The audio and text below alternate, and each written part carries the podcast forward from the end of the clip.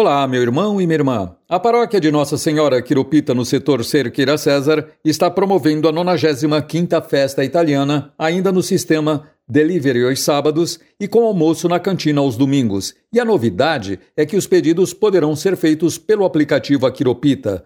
E neste ano em que se comemoram 100 anos da vinda de São Luís Orione ao Brasil, foi inaugurado no domingo 15 o memorial, cuja idealização foi dos padres Antônio Bogás, pároco, padres Edson Lima e Vanderci Rocha, e do professor João Hansen. O memorial conta com painéis sobre a vida e com algumas relíquias do fundador da congregação, São Luís Orione. Estiveram presentes o superior geral da congregação, Padre Tarcísio Vieira, vindo de Roma, religiosos da província Nossa Senhora da Anunciação e autoridades municipais. O memorial Aquiropita Orione fica na rua 13 de maio, 436, na Bela Vista. E também no domingo 15, e dentro das determinações e protocolos dos órgãos competentes, foi realizada a tradicional procissão em louvor à padroeira pelas ruas do bairro da Bela Vista, conduzida pelos padres Antônio Bogás e Edson de Lima, e com toda a comunidade entoando cantos de louvor e orações.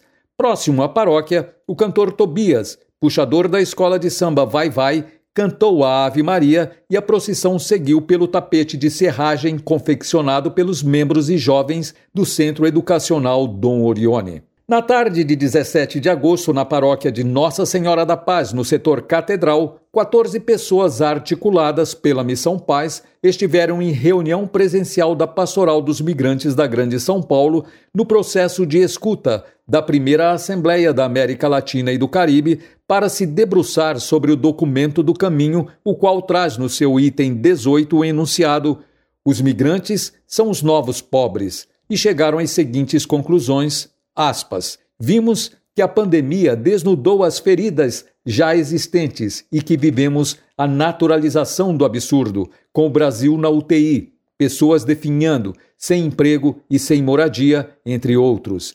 E como podemos transformar a fuga do migrante em uma busca? Os sinais são promover as ações locais, onde cada pessoa cuida da outra, encorajar as pessoas à participação, ter acesso à informação, estudar o Plano Municipal de Políticas para Imigrantes são outras pistas.